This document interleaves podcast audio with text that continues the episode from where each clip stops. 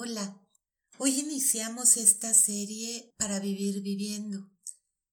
Son grabaciones cortas que te pueden acompañar en donde estés y que tienen la intención de darte alternativas para que puedas reconectar con tu vida y vivirla de manera plena. Te platico qué es vivir viviendo. ¿Te suenan algunas de estas frases? Me gustaría estudiar, pero ¿a qué hora si no me alcanza el día? No tengo tiempo de hacer ejercicio. Termino muerta.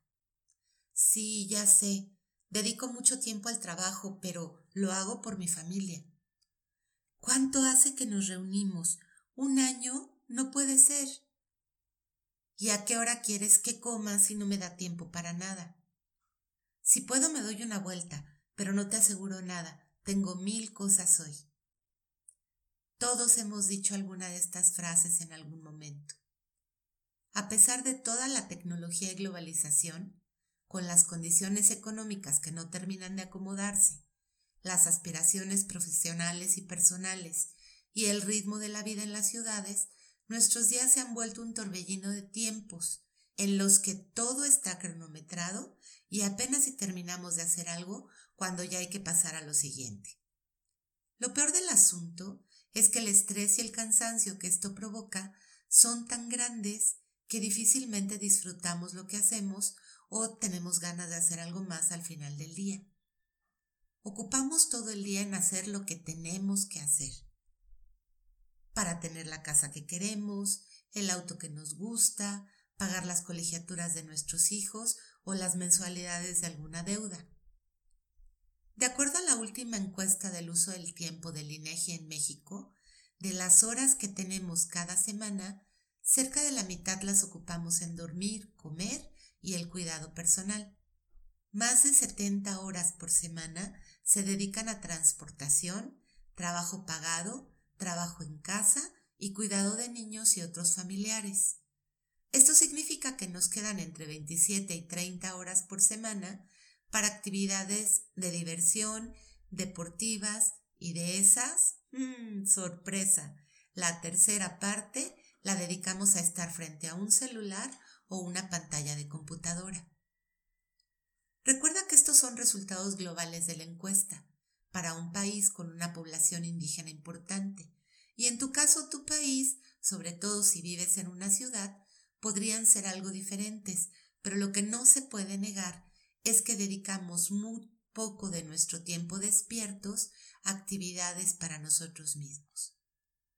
Vivimos sobreviviendo, con la esperanza de que en un futuro las cosas van a cambiar, vamos a estar tranquilos, vamos a conseguir aquello por lo que estamos trabajando o por fin vamos a dedicarnos tiempo y ser felices.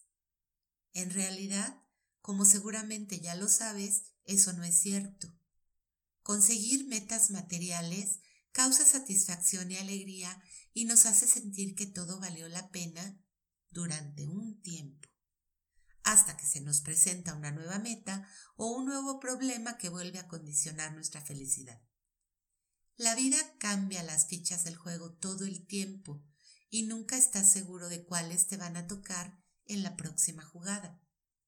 Cada uno de nosotros recibimos al amanecer 24 horas nuevecitas para usarlas como queramos. Nadie puede crear más horas en su día, pero sí las puede aprovechar de manera diferente. Este regalo no trae garantía para el día siguiente. No sabemos si las vamos a recibir de nuevo. Siendo realistas, hay cosas que no podemos cambiar. Necesitamos generar dinero para comer y cubrir nuestras necesidades básicas. Si tenemos hijos pequeños o parientes enfermos, tampoco podemos dejarlos de lado. El tiempo de transporte, particularmente en ciudades grandes, es largo. Y entonces, ¿qué se hace para vivir viviendo? Aunque cada uno tiene que encontrar una receta a su medida, para vivir viviendo necesitas incluir estos ingredientes. Primero, disfruta de las cosas pequeñas que la vida te regala. Una puesta de sol, una brisa deliciosa, el olor del pan recién hecho, la sensación de dulzura de un helado, la suavidad del pelo de un cachorro, un buen café, una luna llena que se levanta sobre el cielo. Disfruta con todos tus sentidos, unos minutos, justo ahí donde suceda, y luego guarda el momento y sigue con lo que estás haciendo. Al final del día es muy probable que te des cuenta de que sonreíste mucho más. Número 2. Concéntrate en los sí de tu vida y agradecelos cada vez que los reconozcas. Cuando escoges ver la vida con los lentes del no tengo, no me gusta o me falta, te pones un filtro gris que te hace sentir de todo menos feliz. Además, como las bolas de nieve, el efecto se va haciendo cada vez más grande hasta que caminas con tu nube negra encima, enojado, triste o sintiendo que la vida es injusta. Si te falta una mano, agradece que te queda una. Siempre, siempre puedes encontrar algo que agradecer. Y esto no es ser mediocre o conformista, es elegir de qué manera quieres ver la vida. Número 3. Decide sin pretextos a qué vas a dedicar tus horas y haz que suceda. Solo tú puedes abrir espacios para hacer lo que amas o lo que te apasiona. ¿Tiene costo? Probablemente sí. Hay que reacomodar, recortar y negociar otras actividades. Pero el tiempo no va a aparecer por arte de magia. Tienes que regalártelo y defenderlo hasta de ti mismo. Esto cuesta trabajo al principio, pero la recompensa es muy grande. Cuarto, calma tu mente. Conseguir que la cabeza deje de girar con pensamientos y preocupaciones quizás es lo más difícil de hacer.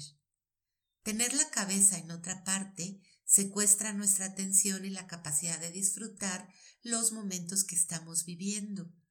Hay muchas técnicas para hacer esto, como el mindfulness que está tan de moda, la respiración controlada, la meditación, el reconocimiento de emociones y aprender a estar sin hacer nada. Para mí, este es el ingrediente más difícil de la receta y lo que mejor me funciona es conectar con el presente a través de mis sentidos. Sencillez, gratitud, decisión y presencia. ¿Qué más incluye tu receta para vivir viviendo?